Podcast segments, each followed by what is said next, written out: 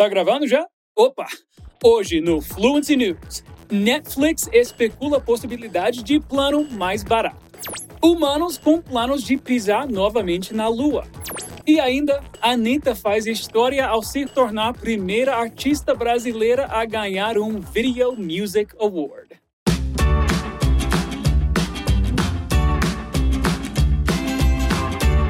Hello, everybody. How's it going?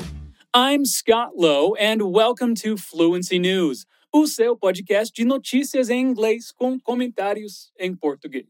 Lembrando que, se você estiver me ouvindo do YouTube, você pode ativar as legendas para acompanhar melhor as notícias. E você pode ouvir esse episódio quantas vezes quiser. Então, aproveita para treinar seu listening com e sem legenda lá no YouTube. E para complementar esse estudo, você pode acompanhar também todos os nossos outros podcasts nas plataformas digitais em Fluency TV Inglês e as nossas dicas no Instagram, arroba Fluency TV Inglês. Follow us there. Now, let's get down to business. Todo mundo reclamou do aumento dos preços das mensalidades da Netflix. Mas a resposta da empresa não foi lá aquelas coisas. E eu acho que nem todo mundo vai gostar. Mas sim, eles estão procurando uma solução. Olha só. After revenue drops and complaints from subscribers, Netflix has announced that they intend to give subscribers a more affordable option. But it might not be very appealing to some. Speculation stated that they may offer a plan for as little as 7 American dollars, less than half the price of its current cheapest plan, which stands at 1549 USD per month. In Brazil, that would be equivalent to about 11 reais, since the cheapest plan there stands at 25.90. Okay, but what's the bad part? Well, if you subscribe to this plan, you must watch four minutes of ads for every hour of media, all spread out, kind of like on YouTube. It was also reported that Disney Plus will soon launch a $7.99 USD plan with the same amount of ad time. Nothing has been confirmed yet, though. And the company stated that we are still in the early days of deciding how to launch a lower priced, ad supported tier and no decisions have been made. So, yes, for now, this is mostly speculation. Among the speculative information, it was stated the cheaper plan will not include the same amount of content, and also that skipping the ads and downloading things to watch offline will not be an option at all. Financial analysts believe that the new option could be a very positive effect on the company's revenue and the number of new subscribers, which wasn't so great in 2022. E aí, o que você achou dessa solução? Me conta aqui nos comentários. Será que vale a pena? Olha, até que o preço tá tranquilo, né? Mas eu pessoalmente eu achei meio chato esse negócio de ads. Olha, logo eu falando isso, né? O garoto propaganda da Fluency, que aparece direto no seu feed com meus anúncios, interrompendo seus vídeos, seus conteúdos. Mas, enfim, vamos agora para a nossa dica para a gente entender melhor essas duas frases. Nothing has been confirmed yet, e we are still in the early days of deciding. A primeira frase quer dizer nada foi confirmado ainda. E a segunda seria ainda estamos nas etapas iniciais de decidir. Então, sim, temos duas palavras que significam ainda: still e yet.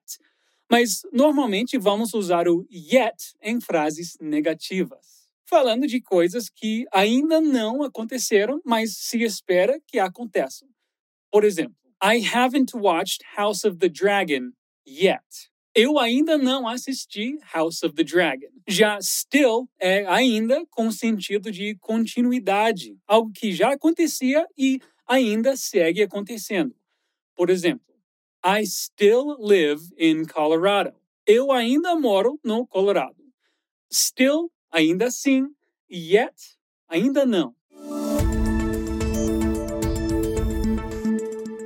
Você acredita que humanos pisaram na Lua? Esse grande evento aconteceu lá em 1969. E depois de todo esse tempo e todas as teorias da conspiração, a NASA vai começar a fazer alguns testes. Mas dessa vez, o que não falta são tecnologias para registrar tudo. Artemis 1 is the name of NASA's latest moon rocket being prepared to leave the Earth and land on the moon. The first flight will be a test with no passengers to see if the rocket can go and come back safely. The goal of the visit is to pave the way for human visitors and eventually make the moon a stopover for people and things on their way to Mars. As Artemis blasts into space, it will be traveling at 32 times the speed of sound. And the team involved stated that the focus of this test will be to check if all the different parts are well integrated, since they come from different places and are created by different groups. Michael Barrett, director of spaceflight systems at NASA, said that Apollo, the 1972 spacecraft, did amazing things and proved that we could get to the moon. But when mm. we return with Artemis, we want this to be a sustained presence of human endeavor on the moon. Every step of the process will be a huge challenge, but it will be the first of many steps toward major exploration in the future. The whole process and the photos will be available in real time from NASA's website. And in 2024, NASA plans to send Artemis 2 up with a crew and around 2027, Artemis 4 should be on its way to set up a lunar station. They expect to be able to send humans to Mars by the end of the next decade. É, gente, o futuro já chegou. E aí, você vai querer ir passear em Marte? A minha dica aqui nessa notícia é sobre uma palavra bem diferente para você adicionar ao seu vocabulário. Essa palavra é major. Aqui na notícia, ela foi usada para descrever a exploração. It'll be the first of many steps toward major exploration.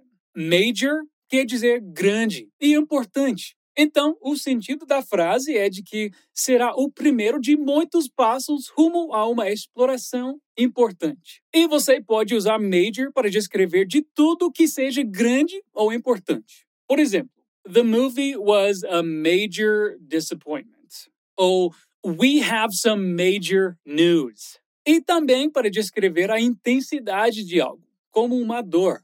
Ugh, I had a major headache yesterday.